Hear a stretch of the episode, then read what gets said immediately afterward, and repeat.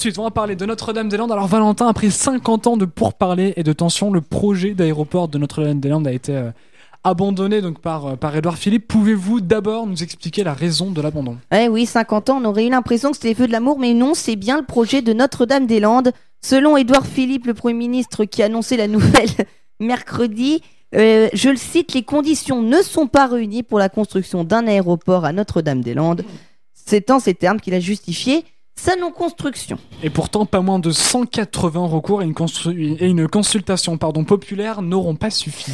Et non, et pourtant, Manuel Valls s'était engagé après la consultation populaire qui avait vu la victoire du oui en Loire-Atlantique à 55% des suffrages. Il avait dit il y aura un aéroport à Notre-Dame-des-Landes. Il l'avait dit d'ailleurs devant les députés. La réalité est tout autre aujourd'hui puisque finalement aucun aéroport ne sera construit. Et on a vu des réactions de différentes parties. Peut-on dire que les zadistes ont gagné à l'usure? Bah, finalement, on peut se poser la question. hein. Euh, on était plus proche d'une construction que d'un abandon, faut se le dire quand même. hein. Ce sont sans doute les Nantais et l'agglomération qui doivent s'en mordre les doigts, surtout la commune de Saint-Aignan de Grandlieu, qui vont entendre de plus en plus ces avions passer au-dessus de leur tête avec l'agrandissement de Nantes Atlantique. Bon alors et maintenant, que va devenir cette ZAD, Valentin? Alors d'abord, faut préciser quand même quelque chose. L'État, il avait engagé une prorogation de la déclaration d'utilité publique signée en 2008. La prorogation, c'est-à-dire c'est le renouvellement. En fait, devant le Conseil d'État, ils avaient entamé une procédure de prorogation pour euh, re- repartir pour 10 ans sur une déclaration d'utilité publique. À partir du 9 février prochain, il faut savoir que cette déclaration deviendra caduque puisque la prorogation été abandonnée par l'État due à l'abandon du projet. Toutes les personnes qui avaient été expropriées pourront réoccuper les terrains légalement, à condition bien évidemment de les racheter à l'État. hein. Si on parle de la ZAD, des CRS se sont postés autour pour éviter l'arrivée de radicaux ultra-violents qui pourraient empêcher l'évacuation. Mais aucune évacuation n'est prévue avant le 31 mars, qui est la date de la fin de la trêve hivernale. C'est Édouard Philippe qui l'annonce. Mais comme on en parlait tout à l'heure dans le flash, la départementale 281, surnommée la route des chicanes, sera rouverte et parce qu'elle est en cours de déblaiement par ses zadistes. Merci beaucoup Valentin. La ZAD, donc euh, sujet qui fait beaucoup réagir en ce moment. Vous, euh, vous avez un avis ou pas sur la ZAD C'est c'est vachement clivant, mais C'est assez cli- Oui, oui, c'est assez clivant. Euh, maintenant, euh, sur l'aéroport en lui-même, je pense que c'est une bonne chose qu'il se fasse pas. En tout cas, c'est Mm. c'est mon avis. Parce que c'est vrai que c'était quand même une zone assez naturelle, enfin, d'après ce que j'ai compris. il euh, fallait trouver une, situa- une, une solution de toute façon. Voilà, oui, de toute Euh, façon. on Puis, peut bon, en même temps, veut. ça faisait 50 ans que ça durait. Voilà. On aurait peut-être pu attendre encore deux ans. Il fallait trancher. tout- Oui, voilà, il fallait trancher. Il y a un moment. Non, mais par contre, on peut reconnaître quand même un avantage, enfin, un- une qualité à ce gouvernement, c'est qu'au moins, eux, ils ont tranché.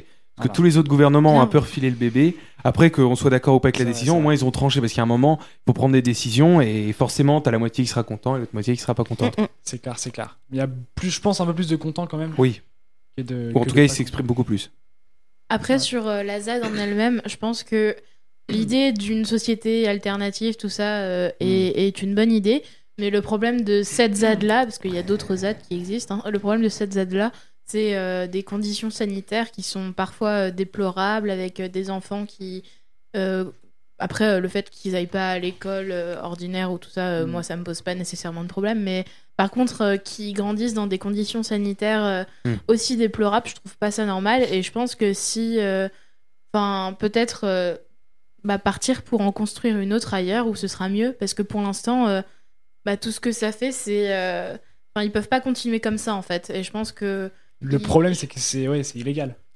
Bah, pour moi, pour moi c'est pas, un progrès... c'est pas un problème en soi. Parce ça. que.